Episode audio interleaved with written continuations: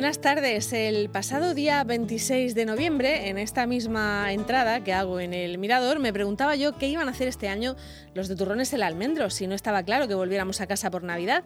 También me imaginaba que el anuncio de la Lotería de Navidad, el de Campofrío o el de las burbujas Freisenet serían especiales y de mucho llorar. Y por ahora me tienen algo decepcionada. El de la Lotería es muy flojo, el de Campofrío no tengo claro si lo han hecho para que nos riamos o para que lloremos. El que más se salva es el de Freisenet, que ha decidido recordarnos que hay que celebrar todo lo que nos pasa, por pequeño que sea, y lo ha hecho sin famosos y sin burbujas. Pero la Casa de Turrones el Almendro ha anunciado que no va a hacer anuncio, que se rinden porque no se les ha ocurrido cómo decirlo de volver a casa si todos los expertos recomiendan que no volvamos a casa.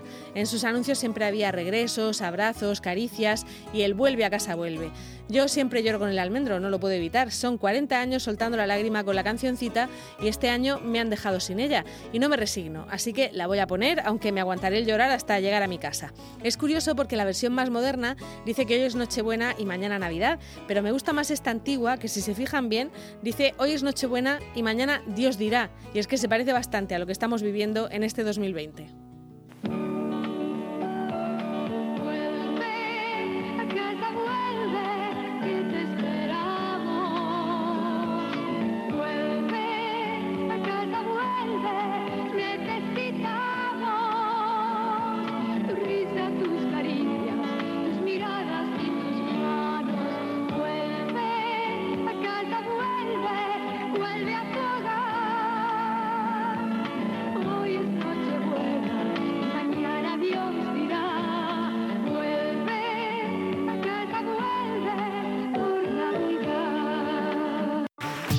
De 12 a 2 de la tarde, El Mirador de Onda Regional con Marta Ferrero.